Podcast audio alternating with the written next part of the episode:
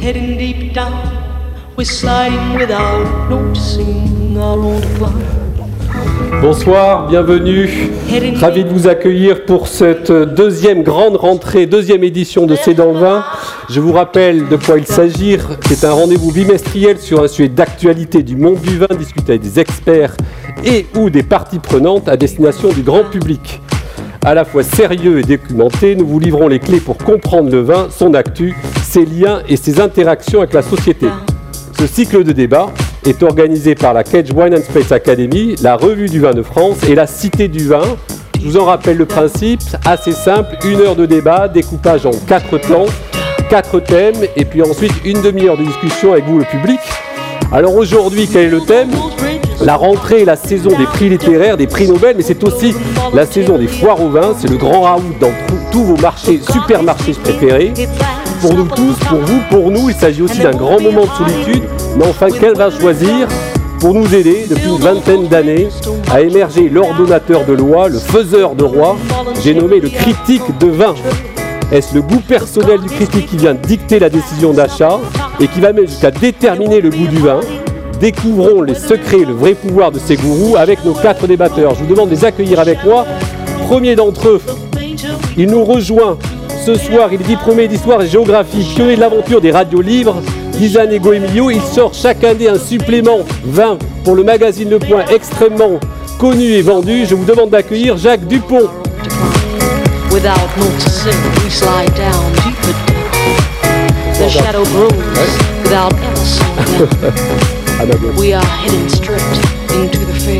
Deuxième invité, elle nous apporte un vent frais du Canada.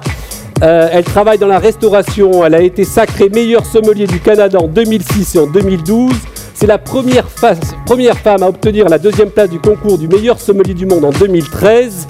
Elle est chroniqueuse. Elle a, fait, elle a eu plein de prix. Je vous demande d'accueillir avec moi ce soir Véronique Rivest. Bonsoir Véronique. Notre troisième invité a débuté sa carrière comme journaliste politique. Il est désormais le rédacteur en chef et le directeur de la rédaction La Revue du Vin de France. Féru d'histoire et véritable épicurien, un célèbre vigneron de la région a dit de lui il en a dans le ciboulot. Denis Savron. Bonsoir Denis. Et enfin, il représente la profession ce soir. Il a d'abord été bûcheron en Ardèche. Il a créé le premier bar à vin de Saint-Émilion en 1984. Il a commencé à faire son vin tout seul avec un hectare. Et il est à l'origine de ce qu'on appelle les vins de garage. L'Express a parlé de lui en disant cet autodidacte programmé est un truculent bricolo du vin. Jean-Luc Tunevin.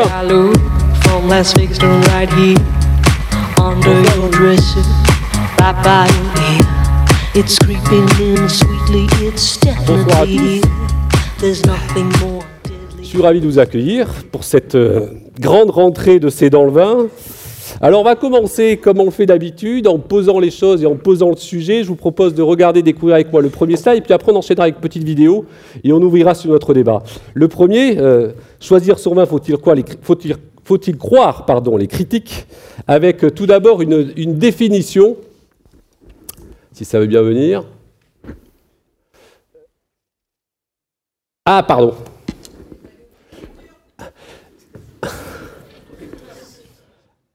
Lecture. Off.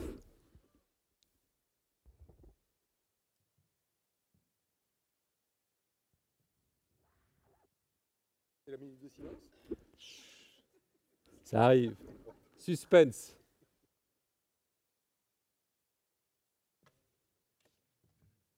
Voilà, il y a du décalage en, régie. Hein. Aïe, allez.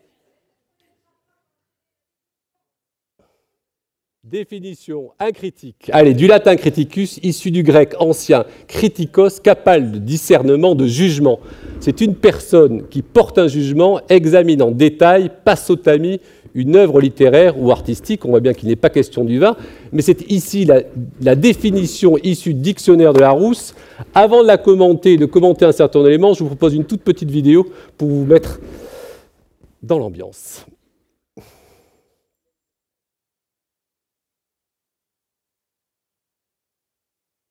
Monsieur Duchemin, je crois que votre fils est en difficulté.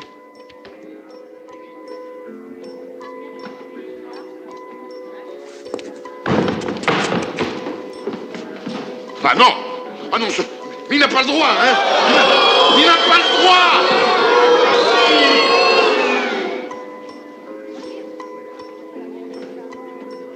Belle robe vermeille, un peu violette, bel éclat, c'est un Bordeaux, un grand Bordeaux. Un peu de pourriture noble en suspension, les impuretés descendent lentement. Ce vin a 23 ans. C'est un 53, une très grande année. Le vin, c'est la terre. Celle-ci est légèrement graveleuse. C'est un médoc. Le vin, c'est aussi le soleil. Ce vin a profité d'une belle exposition sud-ouest sur un coteau de bonne pente. C'est un Saint-Julien, Château Léoville-Lascaz, 1953. Exact. Bravo. Allez, petite mise en ambiance. Denis Savreau, je me tourne vers vous. Euh, le critique de vin, on va en parler pendant une heure. Parlons un peu, un peu de l'histoire. Est-ce que vous pouvez revenir sur, euh, en l'occurrence, la revue de vin de France, sa création, et le pourquoi de la création d'une revue comme la revue de vin de France? Eh bien, la revue du vin de France, euh, pour commencer, a le privilège d'être la plus ancienne euh, revue, le plus ancien magazine dédié au vin dans le monde.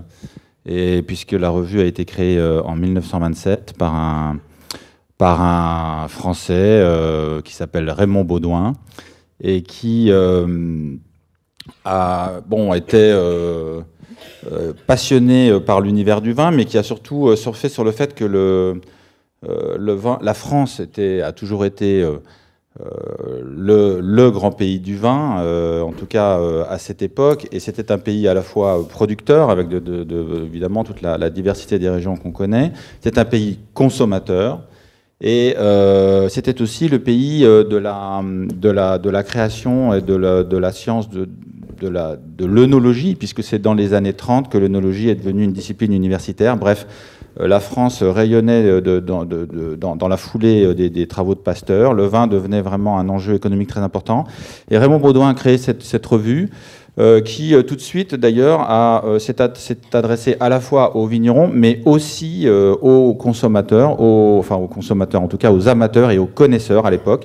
Une revue qui tout de suite s'est tournée, s'est mise à présenter des routes des vins, à, à, évoquer notamment la conservation des vins, le, le, le euh, le, vieillissement des vins en cave, et puis aussi euh, une revue qui, qui animait des, polémiques, notamment alors, euh, inévitablement Bourgogne contre Bordeaux, etc. Donc une revue qui, avait, qui a toujours eu aussi un engagement, une revue assez politique, mais toujours qui défendait et qui a défendu et qui défend encore, c'est ça euh, à la fois euh, les vins de qualité et ensuite l'intérêt des, amateurs, des connaisseurs, euh, des consommateurs. En, deux mots, je sais que c'est difficile compte tenu de la, création, il y a maintenant presque 100 ans. il y a une évolution dans la ligne éditoriale et notamment sur l'évaluation et la façon de présenter les vins dans la revue en fait, euh, bon, il y, a une constante, c'est que la revue a toujours été euh, collégiale, c'est-à-dire euh, on a, on travaille, on a aujourd'hui un comité de dégustation qui, réunit 16, 16 membres. Il y a là des journalistes qui sont qui sont un peu dans la tendance, un peu l'approche littéraire du vin, des gens qui goûtent le vin en se demandant si si bien le vin a du potentiel, s'il va s'améliorer au vieillissement. Il y a un, autre collège important qui sont euh, les sommeliers. Eux, les, sommeliers, ils goûtent le vin différemment.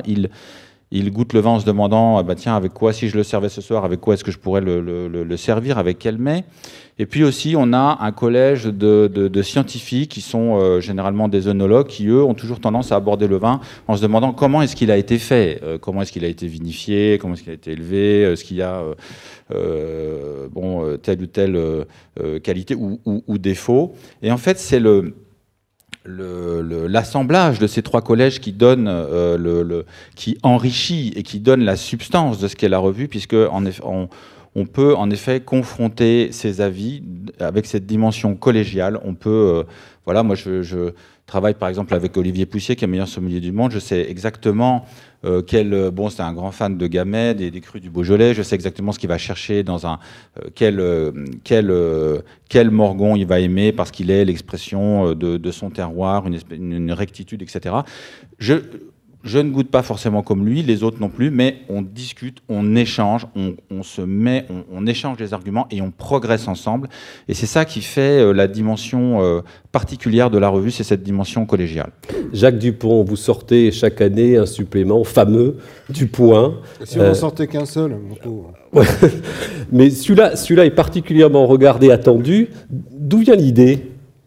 Alors lequel, celui de septembre, septembre. Euh, septembre, bah, c'est le spécial vin, quoi. Hein, voilà. Donc, euh, euh, non, moi, j'ai commencé à écrire sur le vin pour euh, mais c'était presque un accident de parcours. J'étais journaliste sur d'autres secteurs. Si, si, vous avez trois jours, je vous raconte ma vie, mais une heure. Une heure. Bon, alors tout commence en 1672. non, mais j'aimais bien le vin. Avec un ami qui venait d'RTL, on avait monté des radios et tout ça, on se baladait pas mal dans le vignoble. On a monté beaucoup de radios libres qui ont disparu, bouffées par les réseaux. Mais on a monté beaucoup de radios en France et on se baladait, on, se disait, euh, on aimait le vin tous les deux. Donc à chaque fois, on allait voir jusqu'où allait l'émetteur, euh, jusqu'où il portait. Et généralement, il portait dans les vignes. Et euh, on allait goûter du vin, on se disait un jour ou l'autre, on, fera un truc comme ça. Puis on ne disait pas sérieusement, comme il y a des gens qui vais ouvrir un bistrot. Et puis les rencontres journalistiques ont fait qu'à un moment donné, à Paris, par le biais de d'Achète, etc. J'ai rencontré euh, Millot, j'ai rencontré Christian Millot. Euh, il avait personne pour faire son guide des vins. Il avait embauché un rédacteur en chef euh, très prometteur qui avait été chassé par un chasseur de tête, mais il, buvait du coca. Il allait au, comme quoi les chasseurs de tête sont extra. Euh, Il allait au McDo bouffer. Ça n'a pas duré très longtemps, mais il était dans. On se connaissait. Il m'avait demandé si je pouvais lui donner un coup de main à Gomillot. Et je lui avais dit, écoute, t'es gentil, mais moi, j'ai jamais mis les pieds dans un cru classé, etc. Donc, euh, il m'avait dit, mais c'est pas grave, je suis en terrain ennemi, là, faut venir. Donc, j'étais lui donner un coup de main. Et Millot s'est rendu compte du truc, l'a viré, et m'a demandé de faire le guide des vins. Je lui ai dit la même chose. Il m'a dit, c'est pas grave, vous apprendrez. Il était content de trouver un pigeon pour faire euh, le guide. J'ai rappelé mon copain Chrysol, qui est décédé en 94, et on s'est lancé comme ça. Et je crois que la première année qu'on a fait ça, euh, je veux pas dire de bêtises, mais si on n'a pas goûté 20 000 vins, on n'a on a rien fait. Quoi. Et on s'est rendu compte que c'était un univers euh, où il n'y avait pas beaucoup de journalistes. Il y avait beaucoup de gens qui s'auto-proclamaient journalistes, mais qui pratiquaient le journalisme. Euh, tu le sais, hein, euh, il n'y en avait pas énormément. Quoi. Et, les, les, codes de déontologie et tout ça, c'était quand même de la rigolade. faut pas oublier que le métier de critique de restauration, gastronomie et vin est né au lendemain de la Seconde Guerre mondiale à la suite euh, de l'interdiction pour certains journalistes d'écrire euh, sur la culture, sur la politique, etc. Parce qu'ils avaient un tout petit peu trop écrit entre la période 40-44. Euh, le, le, grand critique du monde, euh, voilà, l'araignère, Beuve-Méry disait de lui, c'est mon plus fidèle collaborateur. collaborateur avec un gros C quoi. Hein. Et, euh, et, donc on s'est rendu compte en allant faire un petit tour. Pour nous c'était une aventure qui ne devait pas durer. On s'est rendu compte qu'en allant faire un petit tour dans cet univers, qu'il y avait, que c'était extrêmement riche, beaucoup plus riche que la politique, que l'économie, qu'il y avait là euh, des gens qui avaient plein d'histoires à raconter, et que c'était vierge pour des journalistes. Donc nous, on aime bien raconter des histoires c'était formidable de rentrer là-dedans et c'est comme ça que j'ai commencé. Euh, et par je me suis dit ça va être une parenthèse, puis en fait j'y suis toujours. Quoi. Et par la suite proposer ça à un magazine comme Le Point. Ah oui, c'était ça la question. Oui. Ah euh, ça a été difficile. C'est difficile. Euh, quelle a été la première réaction Vous m'aviez posé une question tout à l'heure. Et alors, ben non, c'est-à-dire que dans les années 80-90. Euh, le vin est devenu très à la mode. Et les anciens 68 arts, les quadras, etc., euh, c'était une reconnaissance sociale, le vin. Tout le monde s'y intéressait. faut pas oublier qu'en Italie, euh, les anciens Mao, les anciens pré-terroristes, disons, avaient fondé des revues sur le vin, avaient fondé Slow Food, hein, qui vient de mmh. l'extrême gauche italienne, etc. Et donc on s'est dit, le canard qui serait le mieux à même de faire un supplément vin, ça serait Libération. Mais à Libération, dès qu'ils sont trois, ils font quatre tendances. Donc mmh. euh, on y a été, on leur a proposé, euh, ils se sont mis un mois à s'engueuler et, Julie a dit non, non, c'est pas notre métier et tout ça. Bon, on l'a pas fait. J'ai dû attendre neuf ans pour qu'un journal situé un petit peu autrement sur l'échiquier politique, euh, Le Point, avec qui j'avais beaucoup sympathisé avec Claude Imbert et donc on s'était rapproché, il aimait beaucoup le vin. Et, euh, et, euh, voilà, je lui ai proposé le truc et ça a marché. Début et... difficile ou ça Alors, part tout de bah, suite début, euh, je leur ai dit, je vais vous prendre 50 pages. euh, Ils Ouais, ont fait là, des bons ont fait un peu la 4 mètres. tête, ouais. Ils ont dit, t'es pas fou, non, on est un news magazine, nous. Enfin, ils disent pas news, hein, ils disaient, je- on disait pas des mots d'anglais au point. hein. Et, euh, et j'aurais pris 70 pages à l'arrivée. Mais on a fait les meilleures ventes sur deux ans. euh, du Ça point. reste un très gros tirage du Ça point. reste un gros tir. Alors l'année d'après, euh, l'année d'après, je crois que c'était en 99, ça l'année d'après en 2000, même le pèlerin faisait un spécial vin. Quoi, tout le monde a fait un spécial vin. Télé 7 jours a Ouais, fait vous un avez fait spécial plein début. Mais on avait pris euh, un peu d'avance et puis en plus on le traitait de façon journalistique. Parce que je me rappelle de nos concurrents l'Express, c'est pas dire du mal des voisins, hein, mais euh, ils ont sorti un spécial vin, mais c'était, euh, dis donc, Denis, tu vas en vacances là-bas, tu peux nous ramener un petit papier, tu regarderas le guide achète et voilà. Bon. Donc ça, ça marche pas auprès des gens. Et les consommateurs, faut pas les prendre pour des idiots et quand ils voient le travail investi, le lecteur est intelligent, contrairement à ce qu'on pense. Allez, on remonte un peu dans l'histoire. Alors, euh, évidemment, il est difficile d'en arrêter à, certes- à, à toutes, à toutes les dates, mais on en a arrêté une qui est une date importante, en tous les cas de laquelle on parle beaucoup et régulièrement. C'est ce fameux jugement de Paris en 1976. Alors, peut-être avant d'en parler, de le commenter, Denis Savreau, je peux vous demander, euh, vous, l'historien, euh, c'était quoi ce jugement? Qu'est-ce qui s'est passé en Il 76 n'était pas né, Denis, à cette Eh bien, Véronique n'était pas née. je me souviens de la canicule terrible. Euh, cette euh, dégustation est euh, organisée à l'initiative d'un Anglais qui s'appelle Steven Spurrier, un Anglais très francophile qui s'est installé euh, à Paris, euh, qui tient une cave, en fait un club de dégustation dans, le, dans le quartier de la Madeleine. Et il a l'idée, euh, lui tant- étant anglais, à l'époque, il faut, bien savoir qu'il n'y a pas de presse encore anglo-saxonne. C'est précisément, enfin, euh, Decanter, le magazine anglais, va être créé en 75 et le Wine Spectator en 76. Parker démarre à la fin des années 70. Donc là, le monde anglo-saxon est en train euh, de découvrir le vin, euh, euh, alors que, par exemple, le- le- la revue existe depuis 50 ans. Et euh, effectivement, la revue est au sommet de son, de sa, de, de- de son rayonnement. Et, et Steven, euh, qui fréquente euh, l'équipe de la, de la revue, propose aux dégustateurs, à des dégustateurs français de, de goûter euh, une sélection de vins euh, des rouges et des blancs du Nouveau Monde, et en particulier des vins californiens, contre des vins français. Français. Mais le Blanc jury, le jury est, est blanc et rouge et exclusivement français. Et ils sont tous absolument sûrs. Enfin, pour eux, c'est carrément une, une, une, une, euh, enfin, n'imaginent Une formalité. pas du tout, oui, une formalité. Et en fait, les, les vins sont goûtés à l'aveugle et euh, le, le- le- les Américains, enfin les Californiens vont rafler euh, la, la plupart des, des, des premières places. Et c'est une déflagration extraordinaire. Alors, moins en France finalement, puisqu'on n'en fait pas tellement euh, la promotion, hein, y compris euh, au, Oui. sein de la, au sein de la Ouais. revue. Mais aux États-Unis, c'est un choc incroyable. Et je suis allé en Oregon euh, il n'y a pas très longtemps. On, on parle encore de cette dégustation, ce jugement de Paris, et ça a été vraiment pour, euh, pour le vignoble californien, pour le, le- même d'Oregon, parce qu'il y a un vin d'Oregon qui va sortir euh, très très bien. C'est c'est le lancement. Ils, ils- c'est là- ils se rendent compte qu'ils peuvent faire des vins qui peuvent lutter avec les plus grands vins français. Et là, c'est le démarrage de, de- du, euh, de, de- bah, du vin. euh, Enfin, le- le- la, la Californie produisait déjà du vin de- de- depuis longtemps, mais, mais là, il y a vraiment un- une onde de choc exceptionnelle euh, dans le Nouveau Monde et dans l'ensemble du monde anglo-saxon. C'est la, pre- première mondialisation du vin. Faut, faut préciser quand même, euh, Steven Spurrier, c'est celui qui est tourné là, hein, qui, qui, qui- qui nous regarde, euh, qu'il était très emmerdé à la suite de ça, il savait plus trop où se mettre quand même, et euh, que c'est quand même à la suite d'une série de millésimes qui n'était pas dans les années 70, franchement, euh, en France, on- n'a pas fait de bons millésimes quoi. Et euh, c'est vrai que ce qui était proposé à la dégustation, d'une part, euh, bah, tout le monde, c'était pas une période de grande Mhm. richesse dans les châteaux bordelais, hein, donc les gens faisaient ce qu'ils pouvaient. Oui. Et le jugement de Paris à l'époque me semble pas complètement idiot. hein. Il y avait des vins beaucoup plus opulents en Californie euh, qu'à Paris. Et on était sur une série de millésimes, plus la crise des vins de Bordeaux euh, Bien sûr. en 72-73. Donc euh, il n'y avait pas un seul bon millésime. Il- il- on, on a essayé de nous vendre, je me rappelle quand j'étais 75. plus jeune, 75. Qu'on attend Euh, tu toujours. verras, ça va vieillir. Ils- attend toujours.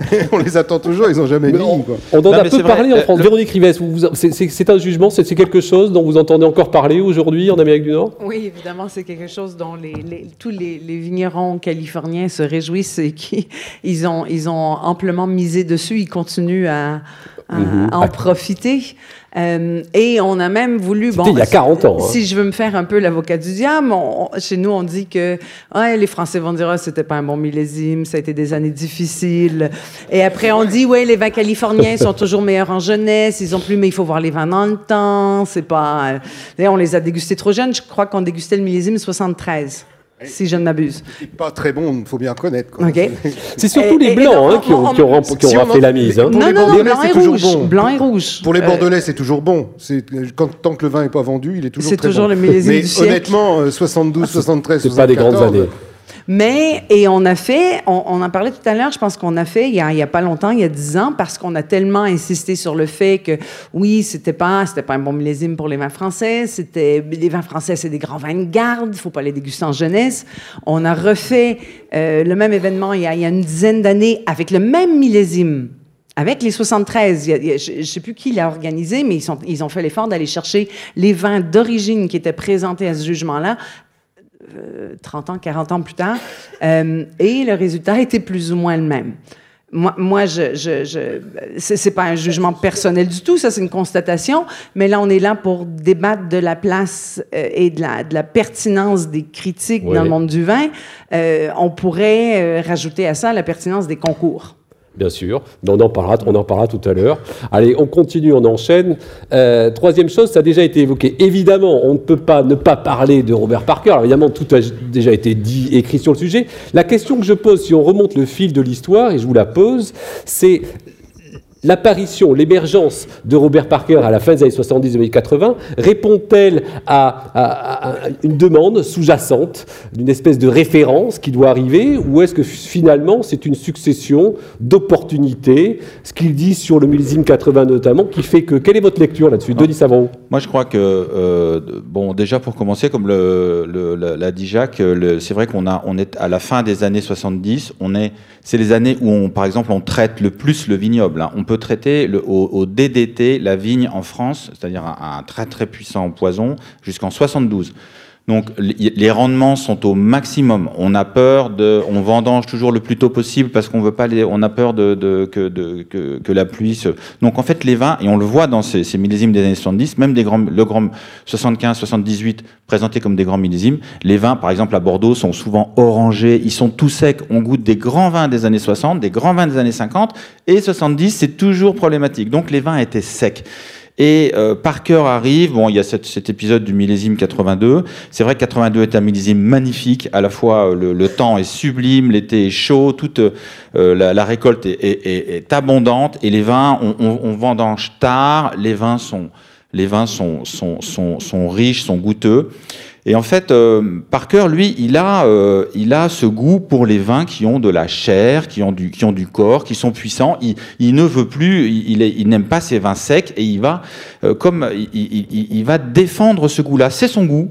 Et il se trouve que, euh, par ailleurs, il, il écrit très bien. Euh, bon, il faut lire euh, le, bon, le- le- les, les- guides Parker. Franchement, quand il fait une note de dégustation, Parker, c'est un, un grand critique. Il a une, une description très précise du vin. Euh, et en fait, tout de suite, euh, ce qu'il écrit et le goût qu'il défend va plaire notamment au marché américain, puisqu'aux États-Unis, il n'y a pas, euh, a pas de presse du vin encore. Encore une fois, euh, euh, Wine Spectator est créé en 76 et il, va tout de suite avec euh, sa lettre euh, prendre un ascendant. Tout le monde comprend, on comprend très bien ses notes de dégustation qui sont très précises. Il défend un goût qui plaît au public américain et il fait vendre du vin. Et donc à partir de là, la machine est enclenchée et on est, euh, on est donc dans, dans cette fameuse première mondialisation. On- en fait, ces, ces notes qui sont en anglais vont se, vont se diffuser euh, d'abord beaucoup en Amérique du Nord et puis ensuite euh, dans le monde entier il défend un goût, et c'est vrai qu'après, il va y avoir ce, ce- cet effet, ce, un peu ce panurgisme de, de certains euh, propriétaires, et en particulier ici à Bordeaux, qui vont, cons- constatant que Parker faisait vendre euh, beaucoup de vins, il était suivi par un public très fidèle, et il, aimait des vins euh, puissants, il aimait des vins un peu bodybuildés, un peu, un peu, eh bien, un certain nombre de producteurs vont, se dire, bah, tiens, on va faire des vins dans ce goût-là pour, pour coller à son goût, et donc là, effectivement, il y a eu un effet d'entraînement, mais au départ, Parker rectifie euh, ce qui est quand même un problème, c'est cette sécheresse des vins et ce, cette période très très mauvaise des années 70, en fait, il va, il va, on va revenir avec lui et d'autres à, à, des vins plus qui, qui, ont plus de chair et qui sont plus, qui sont incontestablement meilleurs. Voilà. Denis Savre, vous le dites, vous avez raison. Robert Parker, on l'a souvent là encore lu et, entendu à son sujet. C'est beaucoup intéressé au, vin de Bordeaux en particulier. En tout cas, ses débuts. Alors justement, Jean-Luc Tudevin, quel, quel regard si vous portez là-dessus quelle est, votre opinion? Et est-ce que vous avez parfois adopté un comportement euh, au regard euh, d'un goût ou, d'une attente que pouvait avoir quelqu'un comme Parker? Non, mais moi j'avais la chance, j'avais le goût commun. Jacques Luxet disait Je suis bon dans l'éducation parce que j'ai le goût des clients. Donc en fait, Parker avait le goût des clients quand même, il faut le dire. Mais je vais, je vais parler en tout cas de cette histoire de Parker.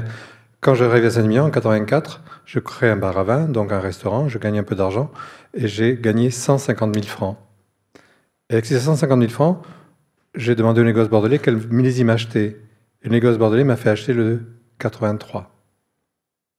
Il fallait acheter le 83 parce que le 83 était meilleur que le 82. Il était à vendre. Tu comprends?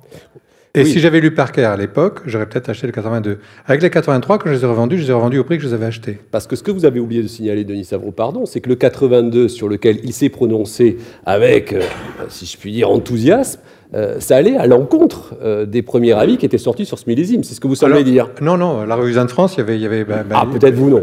Il y avait la, revue de France avec Michel Béthane qui avait dit bien. ah, le, négoce, en tout cas, n'était pas pour le 82. Ça, c'est clair. Mmh. Il a mis là-dessus.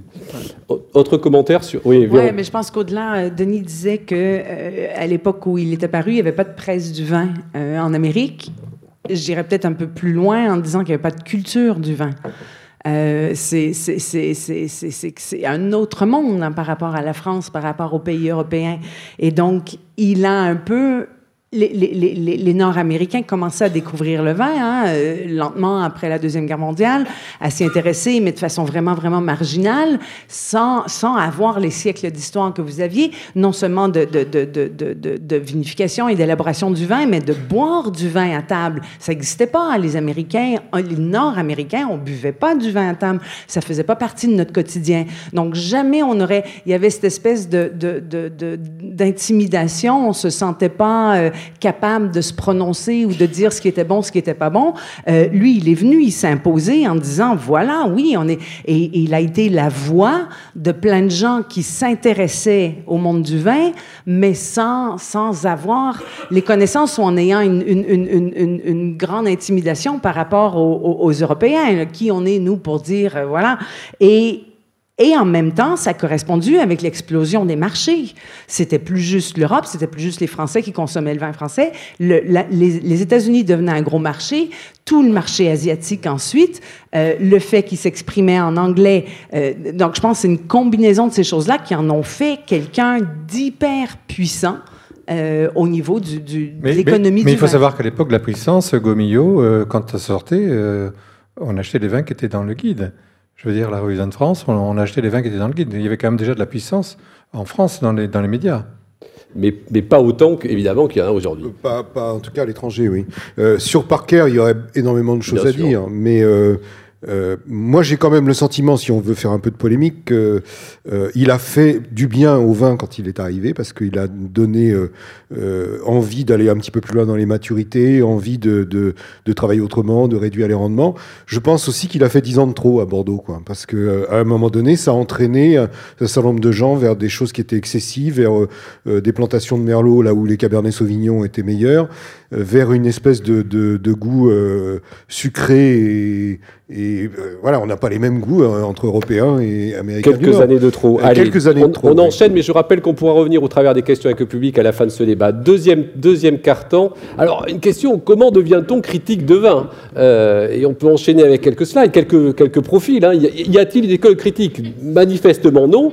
Et lorsqu'on fait un peu le tour de la question, on s'aperçoit, si on doit essayer de, trouver des catégories, les profils, si je puis dire, des critiques, on retrouve euh, alors de façon assez diverse et éclatée, troisième slide, des œnologues, des sommeliers, des journalistes ou des amateurs récompensés dans les concours. Alors Jacques Dupont, c'est ce que vous disiez, vous finalement, vous avez démarré là-dessus en vous baladant avec un copain et en commençant à goûter, à goûter, à goûter des vins, à se décider d'écrire. Oui, parce que j'étais journaliste. Et je trouvais que c'était un secteur euh, qui n'était pas assez fouillé par les journalistes et que la, qualité des journalistes qui intervenaient dans ce secteur-là était quand même euh, proche du niveau de la mer. Quoi.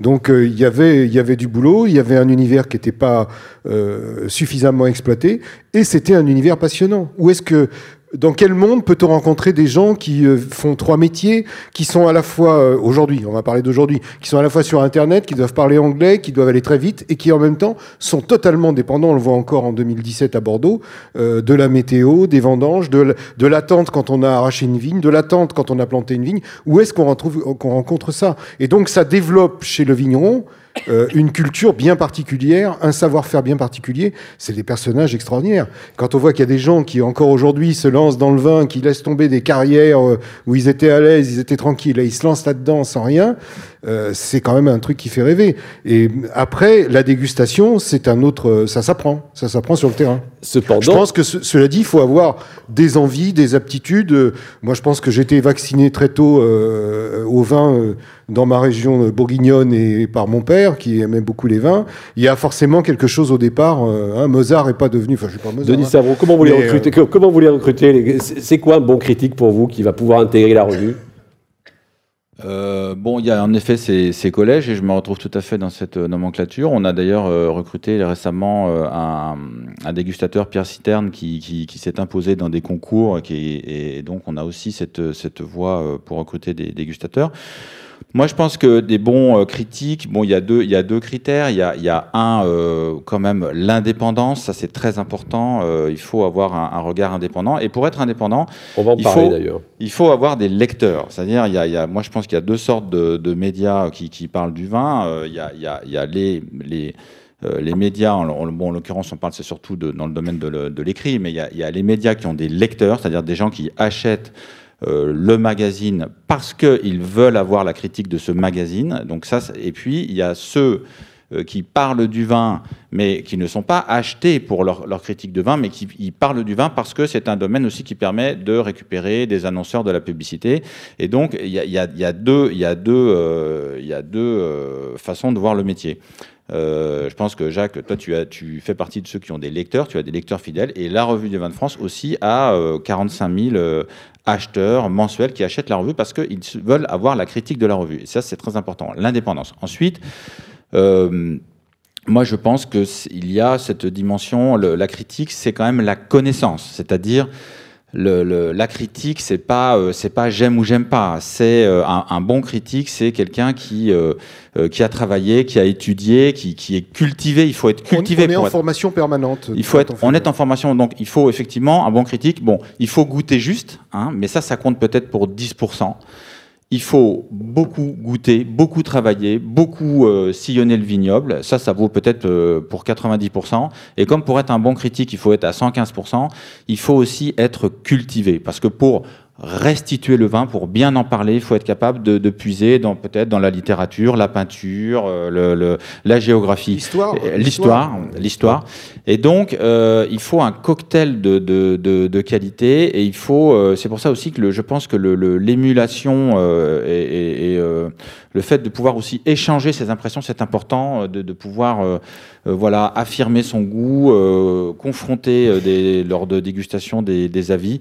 C'est tout un ensemble, mais voilà, donc il y a plusieurs catégories. Ré Véronique Rives, vous êtes meilleur sommelier du Canada, vous avez été deuxième au concours mondial meilleur sommelier du monde. Vous considérez comme une critique de vin? Ben, je le suis parce que je, moi, j'ai toujours mon métier, c'est de boire du vin et d'en parler. Je le fais avec des clients en restauration. J'ai très, très vite été emmenée à, à, la chronique parce que justement, parce cette envie de vouloir partager, de vouloir euh, expliquer, partager l'amour du vin. Euh, et j'ai très vite commencé à faire des chroniques. Je m'appelle toujours chroniqueuse et non pas journaliste parce que je suis pas journaliste et je fais, je fais la différence entre les deux. Euh, pas de mais, problème, Véronique. Hein. mais, mais oui, j'ai été à la radio de Radio-Canada pendant presque 15 ans. Puis maintenant, j'écris pour pour le journal La Presse, qui est le plus grand quotidien francophone au Canada.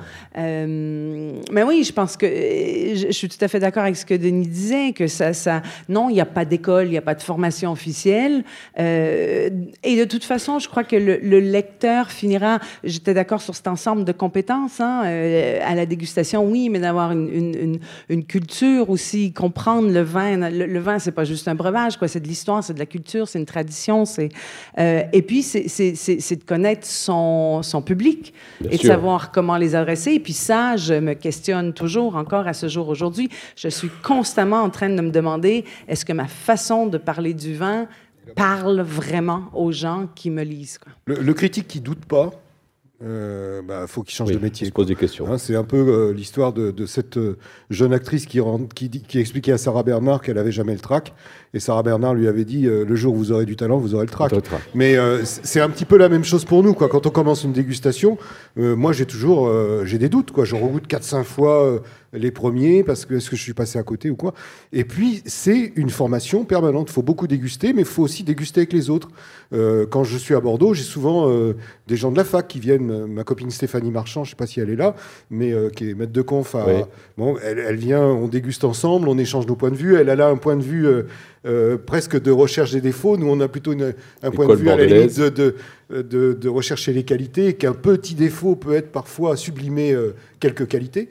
Euh, et, mais c'est tout le temps l'échange. Un échange permanent. discuter avec les vignerons. La, la, dégustation en labo, comme je la, je la, pratique, et puis tout le monde, quoi, euh, avec des bouteilles cachées, etc., c'est bien, hein, c'est comme la démocratie. Euh, c'est pas un bon système, mais on n'a pas trouvé mieux que ça. Là. Mmh. Et, euh, mais euh, après, il faut aller chez les vignerons et leur demander comment ça se passe, aller voir leurs vignes, s'intéresser à tout. Et un journaliste, ça ne doit pas être quelqu'un qui sait faire du vin, ça doit être quelqu'un qui emmagasine tout ça et qui est capable de le restituer. Alors on a essayé de, ça c'est pas évident non plus, slide suivant, de, lister quelques-uns des, critiques les plus connus dans le monde. Alors pardon euh, euh, si des noms ne figurent pas évidemment, c'est pas un exercice simple. Euh, alors il y a des noms qui reviennent assez régulièrement. ici on finit avec, deux Français, mais, mais si on est tout à fait honnête, on s'aperçoit lorsqu'on se balade aux quatre coins du monde que les grands critiques de vin sont plutôt non pas de nationalité française mais étrangère. Ça s'explique ça, Denis Savreau euh, bah ça s'explique parce que euh, c'est vrai que les, les Français ont, ont, quand même manqué euh, cette première mondialisation et, et Odette Kahn, à l'époque, était la propriétaire de, de, la revue du vin de France, donc à la fin des années 70, au moment du jugement de Paris, elle ne comprend pas que la création d'un magazine en Angleterre, Decanter, et puis euh, des magazines aux États-Unis, elle ne comprend pas qu'il faut faire quelque chose en anglais. À l'époque, le, le, la France reste, voilà, les, les, les, grands vignerons viennent se former, apprendre l'œnologie en France, le, le, français est parlé quand même la langue du, la langue du, du vin encore. Et donc on a manqué ça. Après, euh, il est certain que les bon, le, le, il faut il faut travailler en anglais si on veut parler au monde entier. Aujourd'hui, ça c'est obligatoire. Et euh, il faut dire aussi que, par exemple, en France, quand même, on, goûte surtout des vins français. En France, la, part de vins étrangers, c'est 1,5% de, du, marché. C'est zéro. On ne goûte quasiment jamais de, vins étrangers, sauf dans les, dans les grands restaurants, quand on est un petit peu, ou alors les professionnels entre eux. Mais bon, euh, alors qu'en Angleterre, par exemple, ou, euh, ou aux États-Unis, mais en Angleterre, on a les vins du monde entier. Donc c'est vrai que les dégustateurs anglo-saxons ont vraiment toujours eu l'habitude de goûter. Ils goûtent des Italiens, ils goûtent des Espagnols, ils goûtent des Sud-Africains, ils goûtent des Australiens. Et, alors que nous, en France, on goûte surtout des Français. Et donc, euh, comme effectivement la France est bonne fille, c'est un marché important de producteurs consommateurs. On est resté un petit peu entre nous, entre soi. Et c'est ce qui explique que, euh, ben voilà, il y a cette, il y a cette évolution et on voit, euh, bon, euh, Denis, je ne sais pas si tu es d'accord, mais c'est pas très pris au sérieux, quoi, en France. Les, autant les Anglais ah ont pris ça au sérieux, le, le, le, vin, autant en France, quand on est né en France, on, a l'impression qu'on connaît le vin, que euh, c'est quelque chose. Voilà, on est français, on a du vin. C'est un acquis. C'est un acquis, et voilà. Et puis, il euh, faut aussi, euh, ces 30 dernières années, on, souffre quand même un peu de la loi E20, quand même, et de l'interdiction. si vous allez au, au, Canada, moi, j'ai allumé la télévision là-bas, les mecs, ils sont avec un verre de vin, ils discutent et tout. Nous, si on fait ça en France, et ils disent que c'est du vin.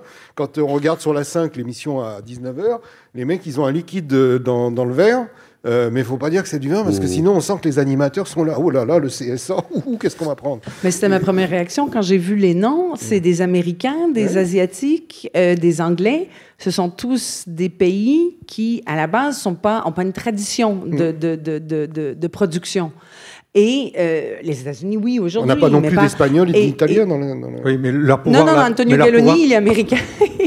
Euh, mais mais, mais Le c'est euh, qu'on est dans, des marchés où, justement, on n'est pas tenu à que des vins français. On a des vins de partout dans le monde. Moi, j'ai goûté du vin chinois au Canada il y a 20 ans. Il y a, donc, on, euh, je pense qu'il y a, il y a tout simplement une, une, une portée beaucoup plus large pour ces critiques-là qui s'adressent au monde entier et qui parlent de vins qui viennent du monde entier. C'est vrai qu'en France, ça reste très français, Oui, autant, on a- au on a niveau des, d'ailleurs- autant au niveau des vins que vous parlez que du public auquel vous vous adressez. Et, et- et même pour, euh, compléter ce que dit euh, Véronique, on a, par exemple, euh, nous, la revue, quand on, on- on- on déguste des vins, on goûte des vins du Rhône, on donne le prix de vente sortie domaine. Mais on est le, le- personne, aucun anglo-saxon fait ça. Un anglo-saxon va toujours donner Donc le prix retail, c'est-à-dire le prix chez le caviste. Et il cite pour, Donc le, pour consommateur. Alors que nous, on, on- on donne, on a, nous, on, fait comme si nos, nos lecteurs, et c'est le cas d'ailleurs, étaient, euh, avaient le contact direct avec le vigneron. Alors que pour les anglo-saxons, c'est impossible. C'est Différemment. Juste, euh, juste un mot, et on va revenir sur vous, Véronique.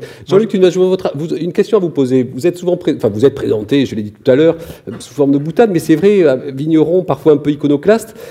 Quelle importance ça a pour vous d'avoir euh, une, une très bonne dégustation, une très bonne note d'un critique très célèbre? Vous en fichez ou, ou- ou ça compte? Non, non. Et vous en... Non, non, ces, ces critiques, il faut savoir qu'ils sont célèbres parce que leurs clients sont, sont ceux qui achètent.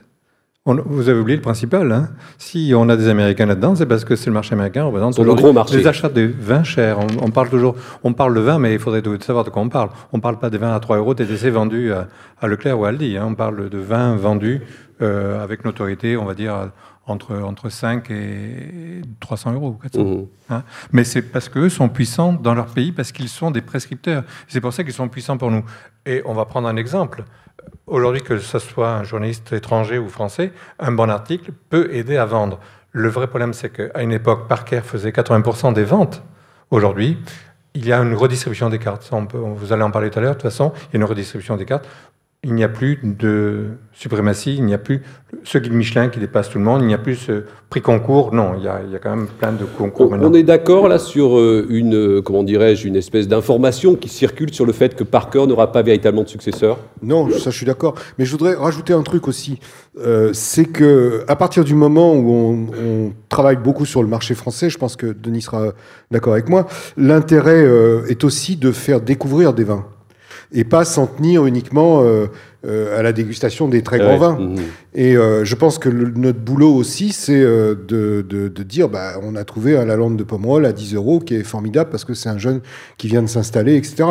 Et ça, euh, je pense que les Français, de ce point de vue, on n'est pas trop mauvais. Quoi. Et, et pour tous ces marchés, pardon, qui n'ont pas de lien comme ça définitif avec la France ou euh, l'Amérique- les Amériques en général, les marchés asiatiques, c'est parmi les marchés où la consommation est en nette hausse par rapport à la France, où c'est la consommation se casse la gueule. Je crois que là-dessus, on, peut, on peut aussi euh, considérer qu'il y a- différents vignobles. Il y a- des vignobles où il y a une concurrence mondiale de la critique, donc par exemple Bordeaux, euh, la Bourgogne, d'une certaine façon, un peu Châteauneuf. Et puis un petit peu la Champagne. Et puis il y a, il y a aussi il y a des vignobles, bon, pour parler de la France par exemple, où il n'y a pas de il y a pas de, de concurrence internationale. C'est-à-dire que pour savoir euh, euh, avoir une vision précise de, de, de, la qualité des vins du Languedoc, de Provence euh, ou de la vallée de la vallée de la Loire, il faut pas c'est pas dans la presse américaine ou asiatique euh, qu'on va trouver ça. Et on est là euh, donc les prescripteurs euh, les, les prescripteurs français, ceux qui font effectivement ce travail un peu de de, de, de, de, de- de bénédictins et qui sillonnent toutes les appellations restent quand même influents. euh, euh, et sont lus dans le monde, notamment par les professionnels euh, anglo-saxons. Allez, avant de passer à la, la- la- la nouvelle question, je vous pose le slide suivant. Et Véronique, évidemment, vous allez vous reconnaître. parti? Oui. 6 bouteilles à goûter chaque jour. 6 jours par semaine, 50 semaines par année. Alsace, Pinot Gris, 2007. Selon comment on a dormi la veille, ce qu'on a mangé ces derniers jours, l'humeur dans laquelle on est, on va pas goûter de la même façon. Suivez le parcours de Véronique Rivet, deuxième meilleure sommelière au monde du Québec au Japon. Au PIF, le mardi 16 décembre 21h sur TV5. Véronique, je voulais juste que vous nous parliez, là encore en quelques mots, on n'a malheureusement pas le temps, de la préparation à ce fameux concours. Vous avez échoué juste avant la, la dernière marche. Et avant, j'ai une question aussi pour tout le monde. Évidemment, c'est le point qui est identifié avec cette petite vidéo. Et les femmes dans tout ça Finalement, en, France, on a assez peu de, de- de femmes critiques connues, alors qu'on en a beaucoup plus à l'étranger. Euh, les femmes dans le vin. Moi, bon, moi je pense que. Il y en tous les cas. Non. Denis. Moi, je crois que les, les, les, les femmes n'ont jamais eu, eu une place aussi importante dans le vin euh, aujourd'hui. Il y a des femmes euh, qui sont euh, critiques. Euh, Nous, par exemple, on a Caroline Furstos qui, qui, qui goûte pour la revue. Euh, euh, il y en a d'autres.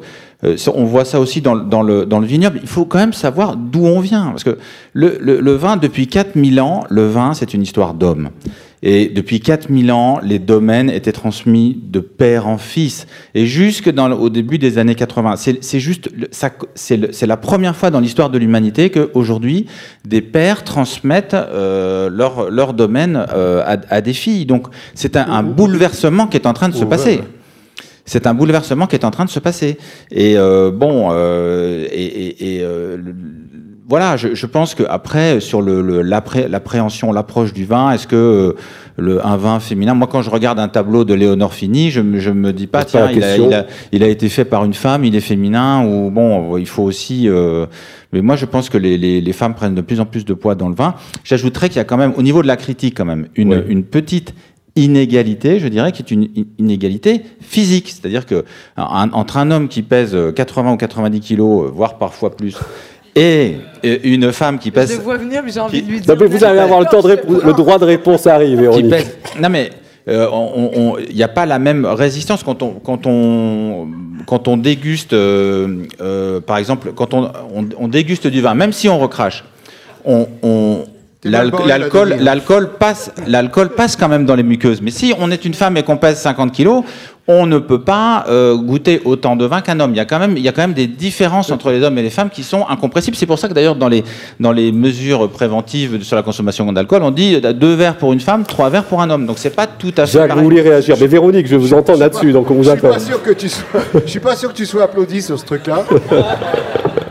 Et ça ressemble beaucoup à Audiard, ça. hein. quand un mec de 50 kilos par- euh, parle avec un mec de 100 kilos, le mec de 50 kilos écoute. Mais euh, je je suis pas d'accord avec ça. Honnêtement, euh, moi, j'ai dégusté beaucoup avec. euh, J'emmène beaucoup de jeunes en plus en dégustation. On a détourné beaucoup de mineurs. Enfin non, j'exagère. Mais... on a détourné du droit chemin beaucoup de gens qui devaient faire des études de commerce, des choses comme ça, et qui sont maintenant dans le monde du vin. Mais non, je, je pense que c'est historique.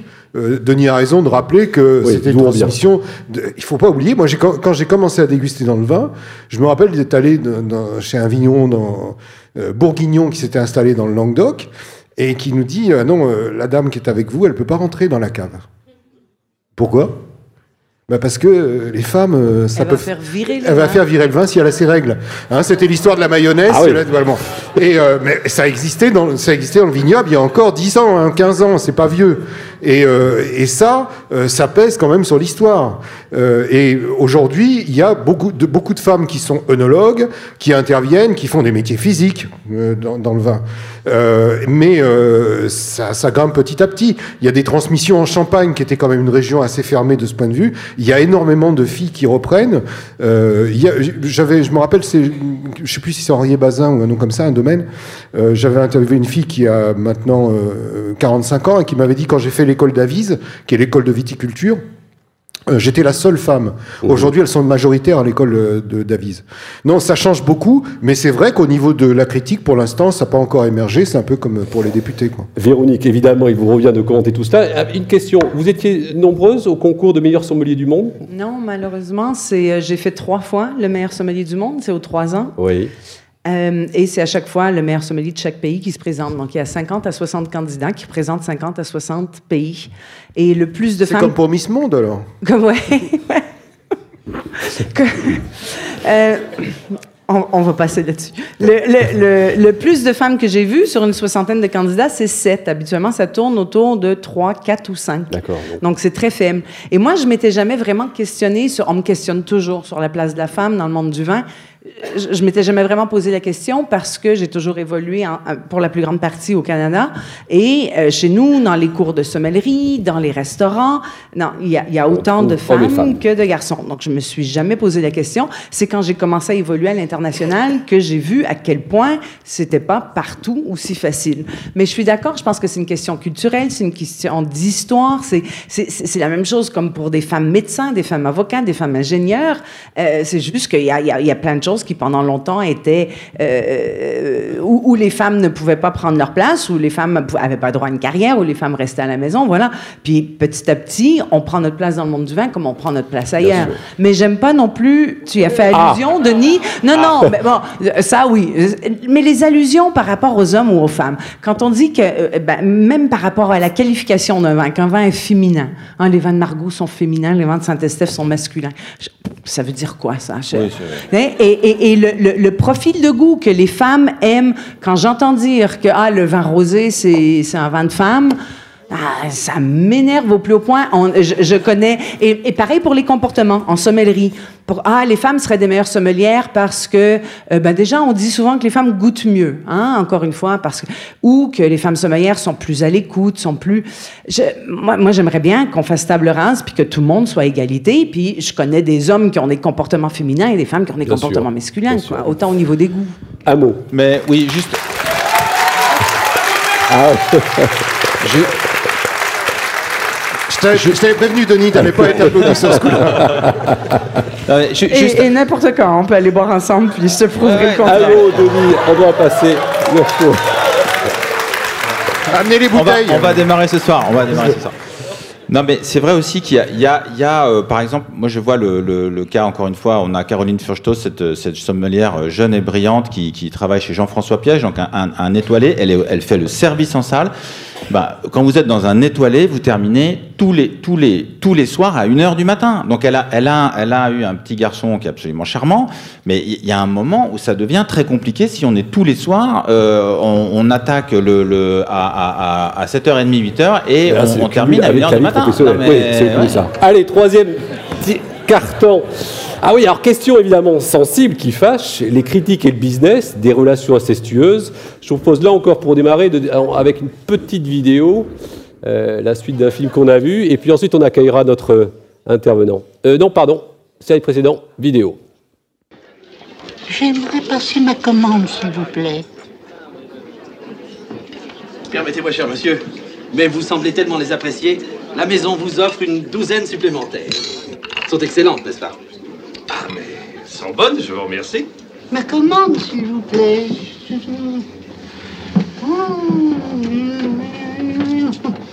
Corbeille de crudité. Ah, hum. Je vous souhaite un bon ami. pêches En aiguillette.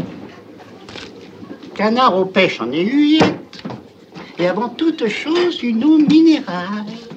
La suite du repas va vous combler. Oh, mon eau minérale. Allez vite mettre des glaçons dans le zoo du 5. C'est un du chemin. Eau minérale. C'est jamais trop frais. Voilà. Mais non, mais non, c'est pour le 5. C'est un du chemin. Non, non. Écoutez, je n'ai jamais demandé tout ça. Mais c'est en plus.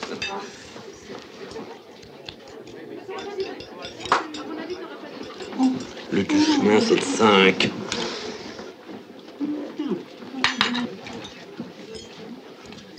Oh, mon ami.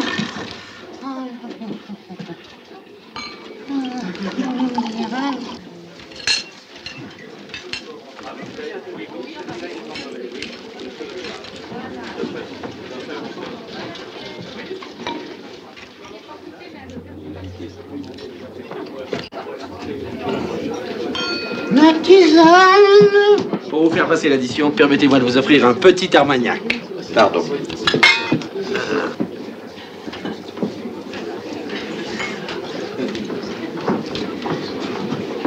Le vestiaire de monsieur.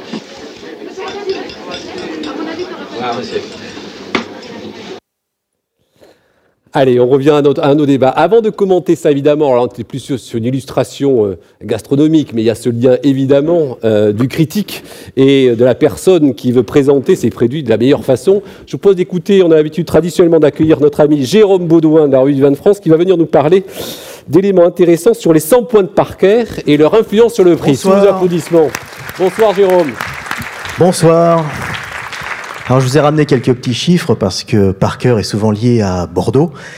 Et en définitive, ben, quand on compte euh, le nombre de 100 points euh, distribués par Parker euh, durant sa carrière, on s'aperçoit que ce ne sont pas les Bordelais qui sont les mieux lotis, puisque le record est détenu par Michel Chapoutier avec 34 fois 100 points, et par Marcel Gui- 36 fois, et Marcel Guigal avec euh, 35 100 points.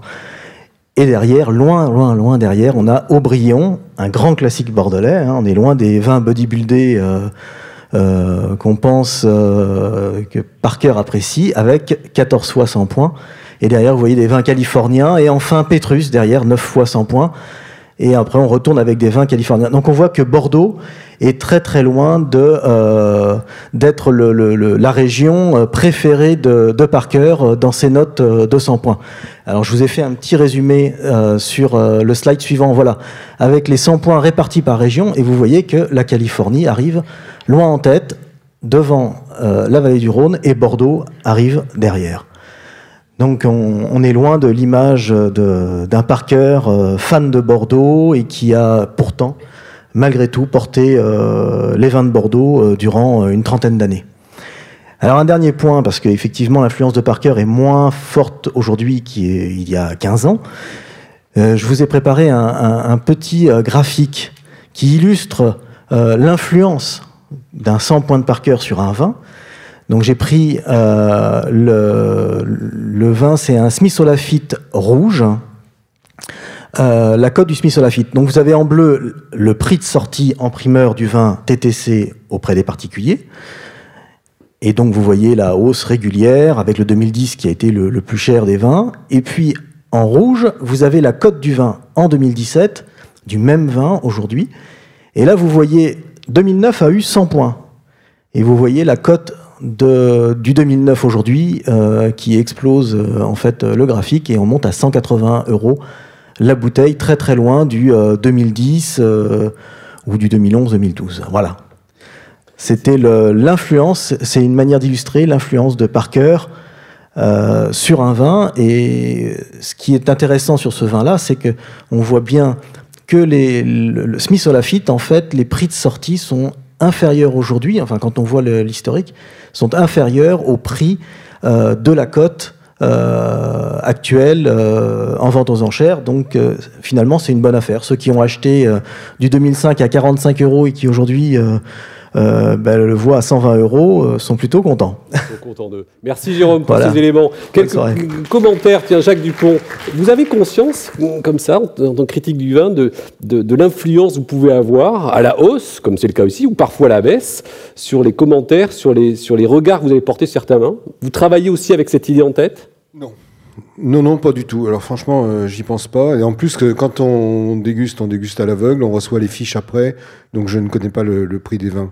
Euh, alors, par- il m'est arrivé quelques trucs un peu rigolos, quoi, du genre euh, les gens qui, qui disent, bah non, le point s'est trompé, c'est pas 8 euros qui vaut mon vin, c'est 12, euh, parce que on est sorti dans le point. Ça nous est arrivé, hein. mais même assez souvent. Mais euh, non, je, je je tiens pas compte de ça et c'est pas possible sinon quoi. Déjà en, dégustant à l'aveugle le- au maximum parce qu'on n'arrive pas pour tout. euh, par exemple à Saint-Émilion, il n'y a plus d'association des premiers. Avant, on pouvait euh, euh, les déguster à l'aveugle, maintenant on peut plus.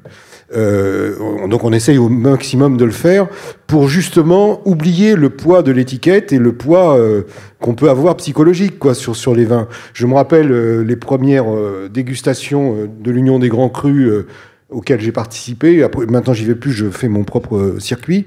Mais euh, bah, on avait sur la table des vins qui n'étaient pas à l'aveugle, et euh, quand on regardait les étiquettes, ouais, bah, y a- forcément il y a un classement qui Bien se fait dans la tête. Quoi.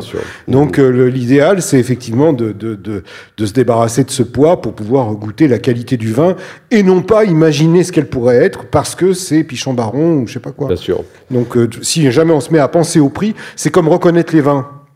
J'essaye jamais de reconnaître un vin dans une dégustation. Parce que si on commence, s'il y a 20 vins sur la table, qu'on commence à se dire celui-là, c'est celui-là, euh, on est sûr de faire des bêtises, pour pas dire des conneries. Parce qu'on va vouloir imaginer que les autres sont. euh, voilà, et ça se trouve, on a tout faux. Jean-Luc Tuneva, dans l'autre sens, vous êtes tenté, vous, quand vous avez une succession de critiques dithyrambiques sur un vin, de se dire, ou peut-être que je pourrais pousser un peu sur le prix et en tirer un peu plus de, de profit? Alors moi, je suis, je suis commerçant. Ça doit marcher normalement quand. euh, Je suis commerçant, donc j'achète des vins et je les revends. Et quand ils sont bien notés, ça me dérange pas, puisqu'en fait, au moins, on peut les revendre.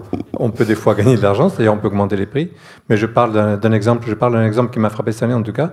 On parlait de l'influence de Parker, etc. Mais enfin, Neil Martin, qui travaille aujourd'hui au Wine Advocate, a noté Kos, après la sortie de Kos à 100 euros avec 100 points. Kos avait du mal à se vendre sur le marché, il n'était pas fluide le produit, et d'un seul coup, il est devenu très fluide et, et il s'est vendu jusqu'à 140. Donc en fait, le, le prix n'avait pas. euh, donc en fait, c'est pour dire que les journalistes ont encore d'influence. Et, et surtout, il faut, je voulais dire aussi, c'est pas parce que quelqu'un qui est un bon professionnel du vin, un, grand, un meilleur dégustateur du monde, peut découvrir les vins, savoir que ça c'est un Gewürztraminer, un, un Sauterne, le nom du château, truc machin. Mais pour être critique, c'est autre chose. Il faut être euh, lu. Mhm. et il faut être suivi. Ça, c'est, euh, faut y penser à ça. Question importante euh, sur laquelle je veux venir évidemment, c'est celle de l'indépendance du critique. En fait, le monde du vin, on voit bien, euh, tous les critiques connaissent quasiment euh, toutes les, les propriétés, les grands propriétaires, ont l'habitude d'aller les voir. Parfois, ça va même bien au-delà, vont chez eux, restent chez eux. Est-ce qu'il n'y a pas une question quand même là euh, qui se pose de d'indépendance totale par rapport au regard porté? Là, on peut parler, on peut parler du passé. À l'époque, les marchands anglais faisaient eux-mêmes acte de critique. Et eux, bien sûr, n'étaient pas honnêtes. Ils achetaient du vin et en même temps, ils les notaient. Mm. Oui. Ouais. Et euh, ils, ils passaient pour les grands critiques quand même. Mais euh, bah, après, c'est une question de, de- d'organisation et de déontologie. Alors, j'en parle tranquillement, moi, parce que je suis dans un grand canard et que euh, je, mes notes de frais sont payées par mon journal. Mais euh, il y a des choses qu'on peut faire, des choses qu'on ne peut pas faire. Par Déjeuner, exemple déjeuner le midi avec un propriétaire, ça pose pas de On problème. On peut. Euh, on, on est dans le vignoble, on, on essaye de réduire au maximum le, le temps passé. Donc, si on goûte à 8 heures un, un domaine, à 9 heures un autre, à 9h30 un truc, etc., qu'on arrive à midi et qu'on on bouffe un sandwich ou une entrecôte chez un, chez un vigneron, ça pose aucun problème. À partir du moment où on dort chez lui, on, enfin, c'est, Oui, complètement. oui. euh, Et ça arrive. Voilà, c'est- mais c'est subjectif. Mais si on dort chez quelqu'un, qu'on pose ses valises chez, chez quelqu'un, etc., moi là, ça me pose problème. Alors donc, euh, je suis un très bon client de, du, du groupe Accor. Et euh, euh, voilà, je, Vous avez la carte voilà, j'ai la Des carte. le- le- au lac, c'est quasiment une résidence secondaire pour moi. La route est très pratique. C'est le chemin de la Barde et il y a le pont d'Aquitaine de l'autre. Donc, euh, l'idéal, c'est de payer ses, ses transports, payer ses voitures de location, payer euh, son hôtel. Après, bon, c'est si quelqu'un vous envoie trois bouteilles à Noël euh, pour, parce que c'est le c'est le réveillon, vous n'allez pas lui renvoyer, sinon euh, vous n'avez pas sonné. Et, et après, c'est d'autres métiers. Et après, c'est d'autres métiers. hein. Il y a des gens qui ne font que ça. C'est-à-dire Qui ne font que du public reportage. Qui ne Oui. prennent que de l'argent pour parler Voilà, c'est autre chose. Ben voilà. On est très agacé, je pense que. Denis le dira aussi, on est très agacé par l'existence parfois de, de, de fausses revues ou de faux machins sur le vin euh, qui viennent euh, taxer la publicité chez les vignerons.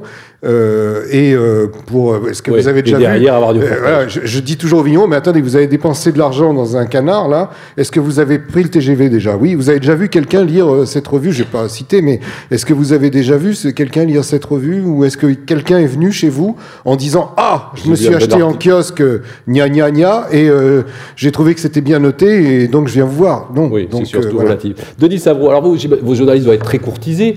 Vous, avez, vous donnez des consignes à cet égard euh, à vos équipes? Sur euh, faire attention que...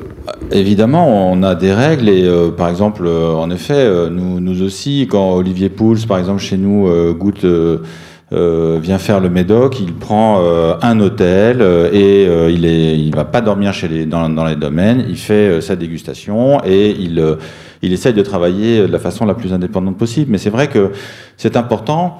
La, la- la distinction, c'est vraiment effectivement le, le- les, les lecteurs et, et, euh, et aussi effectivement le fait de, de travailler dans une, euh, dans une revue ou dans un titre qui, qui est, euh, euh, qui est solide. On voit bien, euh, bon, il y a, y a eu beaucoup de. Par exemple, on peut regarder l'univers des blogueurs et, et le- le- les blogueurs interviennent dans le vin comme, comme, comme ils interviennent d'ailleurs dans, dans le dans le domaine de la, enfin, de, de, de la mode ou du maquillage, etc. Et c'est vrai que quand on est blogueur, on est tout seul. On n'a pas forcément les moyens de. Il faut quand même pour sillonner le vignoble, il faut payer euh, son train, il faut euh, donc euh, éventuellement payer l'hôtel, les restaurants, etc. Et donc très vite, euh, un, blogueur lambda se retrouve, euh, il ne peut pas, euh, il, ne peut pas financer ça. Et donc très vite, il peut se retrouver invité systématiquement. Et les, voyages, les, les, les, seuls voyages que font la plupart des blogueurs, c'est des voyages qui sont payés par le, par le domaine. Donc là, il y a effectivement euh, effectivement, alors la religion de la gratuité sur Internet et, euh, des blogs, elle n'est pas forcément un gage d'indépendance et de. Par contre, ils ne se gênent pas pour critiquer les journalistes. euh, Mais, Les bouteilles, par mais- exemple. Mais le, le- le- les voyages de presse. Si on veut, on peut. Il y en a à beaucoup, Paris, en plus, on dans la peut- profession. Si on veut, on peut déjeuner gratuitement Bah tous oui, les jours ça. à Paris. Euh, là, j'ai j'ai reçu une invitation, je l'ai montré euh, au journal, euh, pour passer euh, deux jours dans un spa. Euh, et un super hôtel euh, à Paris, peut-être que tu as reçu la même, euh, pas loin des Euh, Champs-Élysées, euh, un étoilé euh, arriver, qui, a- qui est propriétaire d'un grand domaine aussi. Et, euh, et bon, moi je coûte très cher à mon journal parce que en ayant refusé ce systématisme euh, euh, qui fait qu'il faut bien noter celui qui euh, prend beaucoup de publicité, euh, j'ai fait perdre beaucoup d'argent. Bah, ça paraît normal, non? Enfin, de euh, refuser. oui, mais pas J'imagine que toujours. tout le monde ne le fait pas, Pas mais, toujours, non. on est bien d'accord. Je suis très fâché avec un grand propriétaire euh, euh, bordelais, par exemple, parce qu'il considère, c'est un grand démocrate, mais il considère que les bons journaux, c'est la Pravda quand même. hein. C'est-à-dire que ça doit être celui qui paye, qui a le plus grand nombre d'articles et dont on dit le plus grand bien. Il se trouve que je fais pas ce genre de truc, donc je suis fâché avec lui. Je suis fâché avec plusieurs personnes comme ça qui prennent de la publicité ailleurs. Et donc je coûte cher à mon journal en perte de publicité. Véronique, même débat en Amérique du Nord, vous direz? Oui, tout à fait. Puis, bon, nous, il y a quelque chose d'autre qui rentre en ligne de compte parce qu'on est loin des vignobles. hein. Euh, donc, euh, venir euh, visiter les vignobles à Bordeaux ou en Alsace ou en Champagne ou en Italie, c'est d'autres dépenses que de partir de Paris et puis venir dans, le Bordelais. oui, il y a tout à fait le même débat. Puis on, va en parler à la fin, évidemment, que les blogueurs, c'est une toute autre histoire. Mais, par exemple, moi, je, je ne vais pas accepter l'invitation de la part d'un vigneron, mais d'un syndicat. Oui. Hein? Donc, si c'est euh, Si syn- c'est une collectivité qui Exactement. représente Voilà. euh, une filière ou et qui nous invite à venir découvrir un vignoble, oui. Mais ça, chaque, euh, chaque critique, chaque chroniqueur, chaque journaliste a euh, sa ligne de conduite. Elles sont très différentes de l'un à l'autre. Et je dirais que malheureusement, c'est pas toujours évident pour le lecteur. Les gens ne savent pas toujours. Non, non, allez-y. Les gens ne savent pas toujours nécessairement. euh, Il y a des gens qui se déclarent être totalement indépendants puis qui ne le sont pas du tout. Euh, et ça, c'est pas très transparent. On me fait signe en régie. Allez, on passe au quatrième et dernier carton. On passe sur ce slide. Alors, on a parlé, on a commencé à l'évoquer. Slide suivant, s'il vous plaît. Alors, les critiques détrônées, on termine avec ça. Ce sont les blogueurs, ces youtubeurs. Il y a deux slides qui arrivent. Euh, une, comment, comment les regardez-vous, Jacques Dupont et Denis Savreau? Une menace, l'évolution naturelle des choses Oui, ils prennent place dans le paysage et finalement, c'est le sens de l'histoire? Bah, euh, on, on- on a, on a parlé un petit peu des. des On en voit des- quelques-uns, là. Des, des blogueurs, mais euh, moi je remarque que souvent, euh, c'est vrai qu'il y a une. il y a- bon, d'abord, quand on est critique, il faut quand même être euh, accepté d'être critiqué. hein, c'est quand même le- le- la base de la base, donc c'est pas tellement euh, tout à fait normal qu'on puisse euh, critiquer certains, certains dégustateurs, etc. Mais Là, par exemple, je vois euh, Vivino. Alors voilà, un cas très intéressant. Euh, le, fondateur de Vivino, euh, c'est un Danois qui, vit en, Californie et tout le monde connaît le principe de Vivino. Donc avec un smartphone, on peut flasher l'étiquette d'une bouteille de vin quand on est à table et tout de suite on on recueille des tas d'éléments sur ce vin et puis demain on va pouvoir l'acheter. Alors lui, il s'appelle Eni Za- Zakariasen, je crois. Il dit, mais Vivino va démocratiser le vin. Et il dit, Vivino va permettre au public justement de s'affranchir de la critique des parkers, etc. En fait, moi je me méfie toujours quand euh, quelqu'un comme ça commence à parler de, de démocratiser, de liberté, de transparence, de partage. Euh, parce que en réalité, euh, ce, ce garçon, il, il cherche pas à démocratiser le vin. Ce garçon, il cherche à faire fortune en créant une sorte de d'Amazon du vin qui va euh, venir complètement bouleverser la distribution du vin et, et la distribution traditionnelle. Et pourquoi pas? Mais il n'est pas là pour démocratiser le vin. C'est quand même un commerçant. Donc souvent, la critique de, de, de les, les, la critique de la critique, justement, elle vient plutôt des commerçants et des marchands. Euh, plutôt que euh, qui, qui, qui, remettent en cause d'une certaine façon l'indépendance des vrais critiques. Et ça, c'est quand même quelque chose qui me paraît euh, tout à fait euh, important. Il faut bien regarder ça parce que euh, bon, bah voilà, ce site Vivino, il va être soi-disant alimenté par la communauté des tas d'amateurs, mais en fait, on sait très bien comment. Euh, c'est plutôt des, des, systèmes de, de, de likes, etc. Euh, oui, c'est ça, c'est souvent et, ce qui est défendu et, par ces applications. Et elles disent. Et, demain. Ces vins sont appréciés par notre voilà. communauté de consommateurs, et donc, s'ils voilà. sont appréciés, ils donc, sont bons, vous pouvez y aller. Voilà, donc en fait, oui, l'audience veut prendre le pouvoir, et, elle, elle. Mais quand on regarde d'ailleurs souvent les vins qui sortent sur ce genre de site, c'est plutôt des vins qui sont. C'est les vins qui sont le plus souvent cités, c'est pas forcément les meilleurs vins ou ceux qui ont les, meilleures notes. Donc, euh, mais derrière, il va toujours y avoir, euh, il y a toujours cette dimension, euh, cette dimension commerciale. Et c'est vrai que la, la, critique indépendante euh, est, peut constitue un obstacle au développement de, euh, de ce genre de d'applications qui demain vont avoir des algorithmes et qui vont faire comme Amazon, par exemple, qui vont qui vont qui vont qui vont voir que telle personne en, en, en a, a, acheté tel vin, tel vin, tel vin. Donc on va vous proposer tel autre, tel autre, tel autre qui est dans le sens de ce que vous aimez. Et en fait, c'est l'abandon de l'indépendance. C'est l'abandon du, du, du, libre arbitre du, du consommateur. Voilà. Jacques Dupont, vous voulez réagir ouais, Moi, je regarde pas trop trop euh, les blogs parce que. Euh, bah, Alors là, ce sont les applis. Le slide d'après, ouais. c'est blogueur. Bon, enfin, on peut parler des deux. On termine avec ouais. ces deux slides. Les, et, les, et les, je regarde pas trop non plus euh, ces applications. Pourquoi bah, Parce que euh, ma vie, c'est pas uniquement le vin. Euh, J'aime bien voir des films, lire des livres, faire des choses normales, la cuisine, par exemple. Euh, et je m'intéresse pas forcément à tout ce qui s'écrit sur le vin. Je m'intéresse beaucoup plus euh, à ce qu'écrivent euh, les œnologues, les spécialistes, les gens comme ça. Pascal qui est dans la salle, là, je regarde ce qu'il écrit parce que Pascal Hainaut là qui papote avec sa voisine, parce que il écoute pas du tout ce que je dis, il en a rien à foutre. Mais c'est pas grave. Mais moi je lis ce qu'il écrit parce que il a ses premières impressions sur les premières cuvées de Bordeaux qu'il a goûté, etc. Euh, donc ça, ça m'intéresse. Ce genre de choses, oui, je vais, je vais le voir. Oui, on peut pas mais, mais euh, le reste, c'est toujours le calife qui veut prendre la place du calife. Hein, et c'est toujours la même histoire. L'avantage qu'on a, nous, sur euh, ces gens-là, c'est que euh, effectivement, on est soutenu par des journaux. On passe beaucoup, beaucoup, beaucoup de temps dans le vignoble euh, et, et, on déguste beaucoup de choses.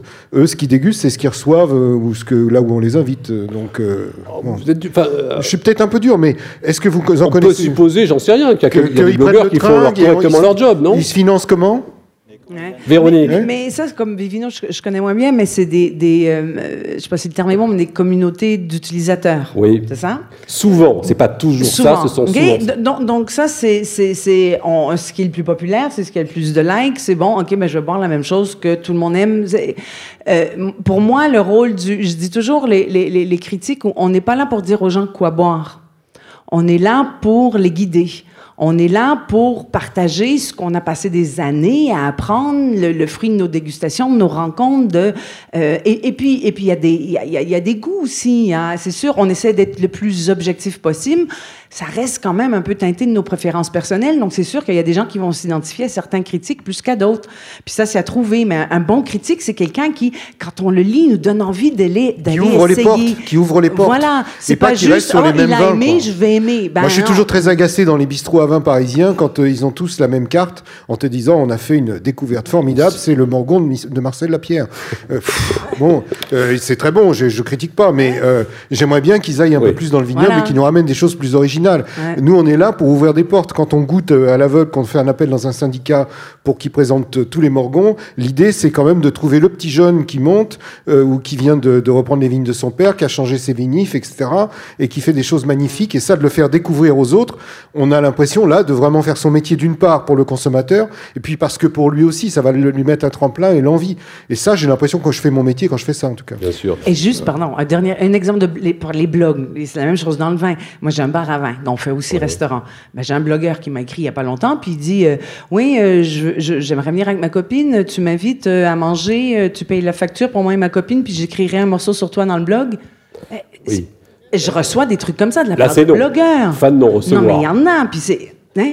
Bien sûr. Et ça existe dans le monde du vin. Il est temps de passer maintenant aux questions du public. Juste le temps de, pour vous de penser à la question et surtout n'hésitez pas à les poser. Jean-Luc Tunevin, le mot de la fin pour conclure là-dessus. Vous êtes d'accord avec ce qui vient d'être dit justement sur cette nouvelle forme de, de communication et de promotion Vous avez remarqué, je suis pas.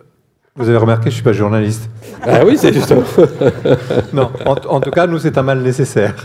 Aussi, donc vous vous les intégrez et vous estimez qu'ils font partie désormais de la communauté Et- des et- personnes avec lesquelles il faut. Et, et ce qui compte, c'est parce qu'ils sont indépendants, parce que sinon ça marche pas. Bien sûr. Faut, faut pas se tromper. Les journalistes. Mais comment vous savez, ça non, Vous mais non, les gens vérifient. Vous croyez quoi Parce qu'il va dire c'est bon, on va croire que c'est bon. On, on vérifie. C'est pour ça que ça dure. C'est parce qu'ils sont bons. S'ils sont pas bons, ça dure pas. Faut pas se faire d'illusions. Les journalistes qui existent aujourd'hui, c'est parce qu'ils sont L'indépendance se sait Les- et les permet de durer. Les Anglais marchands ont tous disparu, par exemple. Et, et effectivement, sur l'indépendance, quand on prend euh, une appellation. ça marche Ça marche, ouais. Quand on prend une appellation, euh, par exemple, effectivement, Morgon, euh, un, un journaliste euh, professionnel et indépendant, il va goûter tous les morgons. Il donne sa, sa chance à, à, à- chacun. C'est pas simplement parler du, du vin, euh, de- effectivement, soit qu'on a reçu, soit euh, qui, est, qui est vendu euh, chez Tesco en Angleterre ou euh, chez. Que l'attaché de presse a déposé dans son petit sac ou- en papier. Ou l'attaché de presse, voilà. Donc vraiment, effectivement, c'est ça aussi l'indépendance et le, le professionnalisme, c'est-à-dire donner quand même à chaque fois euh, sa chance à, à- à chacun. C'est très important. Allez, merci. Des questions et Moi, j'ai quand même apprécié le fait que Jean-Luc dise que les- c'est les plus vieux, qui, ceux qui durent, qui Absolument. sont. J'apprécie beaucoup ça, Jean-Luc. Je te remercie. Je confirme. Merci à tous. Allez, on a quelques minutes pour, euh, pour des questions, échanges avec vous. Surtout, n'hésitez pas, des micros vont circuler. Revenez sur des thèmes, il y en a eu beaucoup. On est allé vite sur un certain nombre de choses. N'hésitez pas en quelques minutes de poser des questions à nos invités. Oui, là au fond, au milieu, je vois une main se lever. Deux, trois, quatre, un peu partout.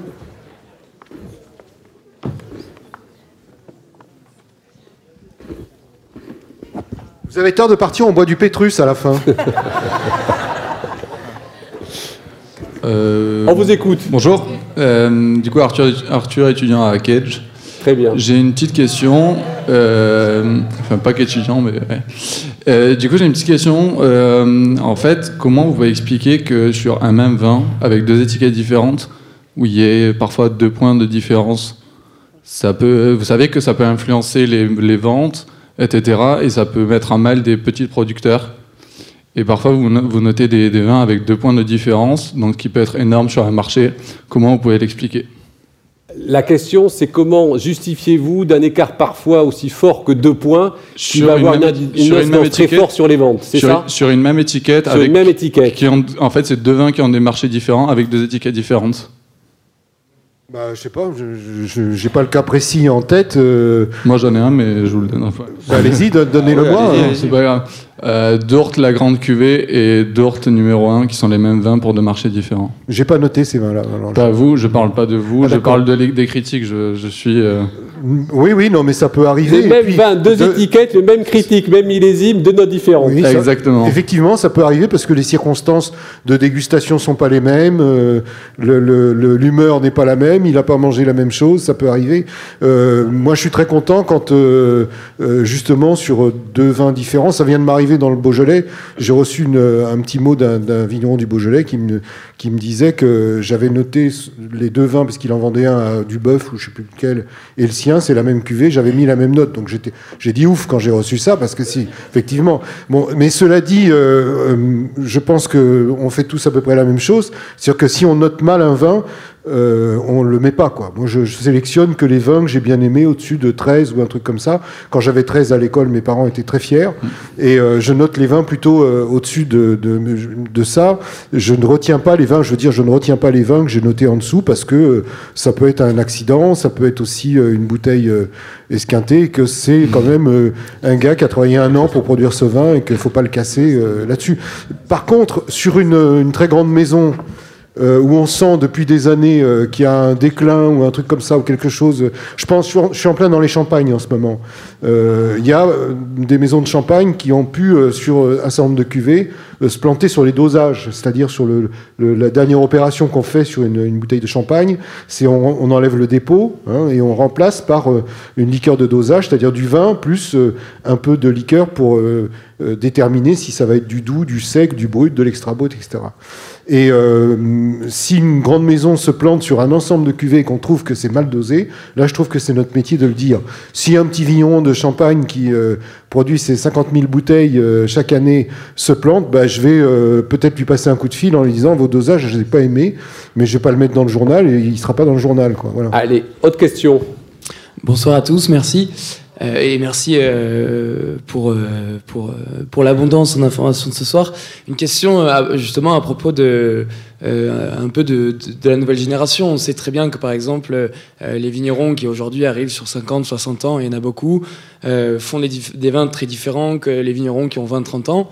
Et c'est probablement, je pense, la même chose pour les dégustateurs. C'est-à-dire que des dégustateurs qui vont avoir 50, 60 ans. Ah oui. On s'améliore, on Bon, s'améliore. non, mais c'est. Ah oui, est-ce que je vous êtes d'accord je parle absolument, absolument pas de. Que- je parle de génération. hein, Je t'attends à la sortie. Hein. Est-ce que vous notez une évolution générationnelle parmi les critiques avec une évolution des goûts, évidemment, qui suit- suivrait cette tendance?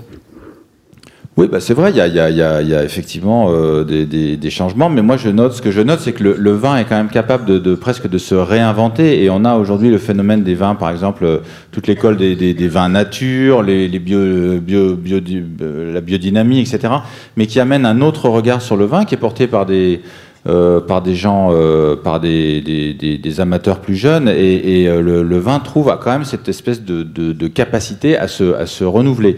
Bon, après, euh, le vin, euh, bon là, je ne sais pas si encore je vais, je vais peut-être euh, susciter des, des réactions, mais moi je, pe- je pense que le vin, c'est quand même, il y a, il y a- il y a- il y a un- il y a un âge pour le vin. C'est- On s'intéresse pas euh, au vin euh, à, à- à 18 ans, à 20 ans. Euh, moi, je pense quand même que le, le vin, c'est c'est quelque chose qu'on qu'on- qu'on- qu'on découvre. euh, Bon, d'abord, il faut des moyens. Ça coûte, ça- c'est c'est- c'est- c'est quand même, un- un- ça coûte. euh, faut avoir les clés de la cave du papa. Hein, c'est tout. voilà. Ouais, bon, euh, et- C'est et, c'est déjà euh, beaucoup. hein. Il y en a qui l'ont. Ça vient avec le Non, temps, mais on peut commencer fran-. Franchement, l'âge ne fait rien à Ouais. l'affaire. hein. Quand on est euh, quand on est bon, on est bon. Et euh, j'ai vu des gens de, de s'installer dans le vignoble euh, en ayant fait une première vie, une première carrière, et réussir des, des grands vins et être plus modernes que des jeunes qui Des sont sous le patriarcat, sous la domination du père. Et, euh, et qui continuent à faire le même vin que le papa, c'est pas forcément euh, les plus jeunes qui se dirigent par exemple vers la bio. C'est pas une évidence folle. C'est souvent euh, euh, parce qu'il y a eu une expérience euh, dans la famille, des dangers, une prise de conscience, mais c'est pas l'œnologie par exemple des années 90 dont on a parlé tout à l'heure. je me rappelle les jeunes qui revenaient des écoles, qui avaient été faire un stage en, Afrique du Sud, tout ça, revenaient et disaient la vigne ça m'intéresse pas. Ce qui m'intéresse c'est d'avoir des belles gamelles et un tableau où on peut régler. Regarde là on peut mettre euh, 18 degrés dans la cuve. Ils étaient toute œnologie. Et euh, c'est pas eux qui allaient dans la vigne, c'était le vieux qui se tapait le tracteur et qui allait labourer. Et euh, mais eux, ils étaient toute œnologie. Aujourd'hui, la génération qui vient, elle, elle change parce que très souvent, ils ont fait euh, agro et ensuite œnologie. Et ils se rendent compte aujourd'hui que euh, ça se passe dans la vigne avant de se passer avec dans les gamelles avec euh, le contrôle de température. Mais c'est pas forcément un phénomène de génération. Je vois beaucoup de gens qui passent en bio et qui sont euh, pas loin de la retraite. Autre question. Monsieur, oui. Oui, bonjour, merci euh, pour ce soir, c'était très in- intéressant. Euh, Véronique, ce que vous avez dit euh, m'a intrigué quand vous avez dit est-ce que ma façon de parler du vin s'intéresse à mes interlocuteurs? Alors, je suis un prof d'anglais viticole et je trouve que le langage du vin, euh, c'est primordial. Par exemple, si vous lisez des, articles américains, des fois, quand ils euh, dé- décrivent le syrah, ils vont dire Ah, ça goûte le bacon fat ou le gras de bacon. OK. Euh, euh, si vous avez vu le film de, Somme, le gars, il, ouvre, il, goûte un, un vin blanc et il dit que ça, ça sent, en fait, euh, quand vous ouvrez une canette de balle de tennis. Euh, ou dans Wine Folly, il y a quelques semaines, euh, elle avait dit, euh, bon, euh, elle avait comparé un, chardonnay de Californie, avec une belle éloge, avec un chablis. Et elle a dit, bon, le chablis, ça sent quand même le, couche de bébé.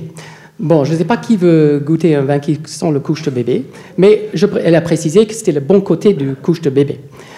Euh, alors, mon, mon, mon point, c'est que... avant usage ou après question, usage les critiques anglo-saxons tout, hein. utilisent un, un vocabulaire qui est en nul point comparable aux critiques français. Ben, je- je- je- pas la grande généralisation, mais je pense que les anglo-saxons, en règle, en règle peut-être un peu générale, euh, pr- euh, privilège la précision exacte du goût et de l'arôme et moins d'importance euh, sur l'esthétique verbale. D'accord, d'accord. Et- et je voulais savoir Véronique, que votre Véronique point de vue là-dessus. Est-ce que la France se fait, le français se fait plaisir dans l'exercice littéraire Mais vo- votre question précise, c'était quoi? C'est que qu'est-ce que vous pensez de cette comparaison? Parce que vous venez de, de Non, Montréal ouais, et, et c'est intéressant parce que évidemment en tant que Canadienne et Québécoise, on, on a cette espèce de dualité Ah oui. avec la culture euh, anglo-saxonne. hein. Je- euh, et et- et- et j'avoue que je suis d'accord. Les, les- j'ai toujours, euh, j'ai entrepris à un moment donné le, le parcours du master sommelier et, euh, et leur, leur, leur volonté euh, incessante de vouloir tout quantifier euh, m'embêtait un peu. Je me rappelle d'Américains qui disaient Ah oui, les vionniers, ça sent les Fruit Loops. Je dis Mais est-ce que vous réalisez que les Fruit Loops, ça veut rien dire au reste du monde si vous n'êtes pas américain? Les Fruit Loops, c'est des céréales sucrées américaines.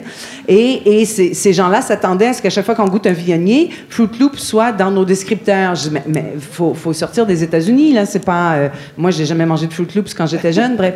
Donc, donc c'est. euh, je, suis, toujours un peu déchirée, justement, en ce côté. euh, ils sont trop. Ils ont cette. cette- encore une fois, je au début, je disais, bon, papa, je, je- je les aime bien, les Américains. Il y a des gens bien partout.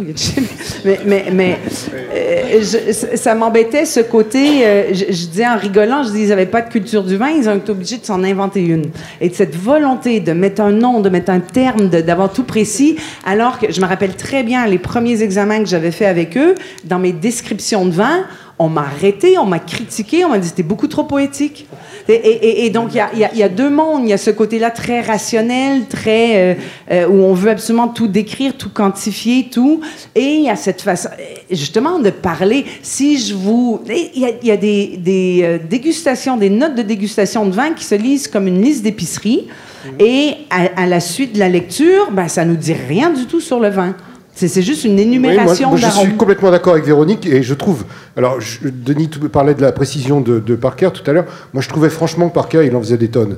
Mais euh, la notion. Après, ce ce qui convient de mettre euh, comme arôme, c'est quelque chose qui met sur la piste les gens, qui leur donne envie aussi de sentir les vins, parce qu'on n'a pas du tout les mêmes sensations. Euh, là où moi, je vais sentir euh, le grésil de la cabane à lapin, ça va pas parler à beaucoup de monde, parce que vous n'avez pas tous des cabanes à lapin, moi non plus d'ailleurs, mais euh, mon grand-père en avait.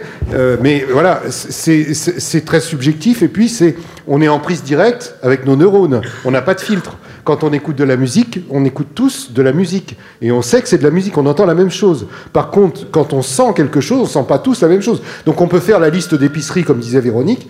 Ce qui me semble être plus important, c'est quand même la perception qu'on a globalement du vin. Est-ce qu'il est harmonieux? Est-ce qu'il est équilibré? Est-ce qu'il n'y a pas trop d'alcool? Est-ce qu'il n'y a pas trop d'acidité? Qu'est-ce qui fait qu'un un vin est bon? Euh, C'est aussi de l'imaginer à table. Parce qu'on ne boit pas, euh, comme les Américains au début dont tu parlais tout à l'heure, euh, je ne sais plus si c'est Véronique ou Denis qui en parlait, il me semble c'est Denis, mais on ne le boit pas en drink euh, au début de, à, à 10 à 17h, mais nous on a une gastronomie qui va avec, et on le, on, le, boit en mangeant très souvent. On se boit un petit coup de blanc en préparant la cuisine, ça c'est normal, c'est traditionnel, mais, et on boit du chablis qui sent pas la couche de bébé. Et, Mais, mais entre la liste d'épicerie, le côté très émotion, on décrit des émotions Euh, bien aussi, sûr. on peut très vite On se peut perdre. tout à fait, on, on le fait tous. hein. Il y a des, il y a- il y a sur les vieux vins, on a tous, il y a des moments, euh, voilà, on sent Ouais. des choses qui nous, qui nous ramènent en arrière, euh, qui nous ramènent dans l'enfance. euh, les, les- les vieux champagnes, les vieux chardonnays, on retrouve des arômes là-dedans qui peuvent rappeler beaucoup de souvenirs d'enfance. Mais euh, ce qui est quand même important pour guider les gens, c'est l'équilibre et l'harmonie. Le, le- le premier euh, dégustateur après-guerre, j'ai oublié son nom, il, il est mort le pauvre, il me pardonnera, euh, de, de chez Nicolas, celui qui a rouvert les, les caves Nicolas après-guerre parce qu'elles avaient été murées avec des très vieux millésimes, euh, il avait fait toute une grille, il était jeune, il avait fait toute une grille de dégustation euh, sur les vins pour euh, aller dans le vignoble et choisir ses vins. Et finalement, il racontait dans son bouquin euh, que ce qu'il apportait après tout, c'était il mettait une croix à harmonie ou pas harmonie. Voilà. Et il résumait son vin comme ça. Et l'équilibre et l'harmonie, c'est aussi ce qui fait que les vins sont grands à table. Exactement. Les vins sont grands à table. Et l'heure CQFD. tourne et il est l'heure. Merci beaucoup de votre participation. Merci à nos chers invités. Ne manquez pas notre prochain rendez-vous le 12 décembre. Boirons-nous encore des liquoreux à Noël Merci et bonne soirée.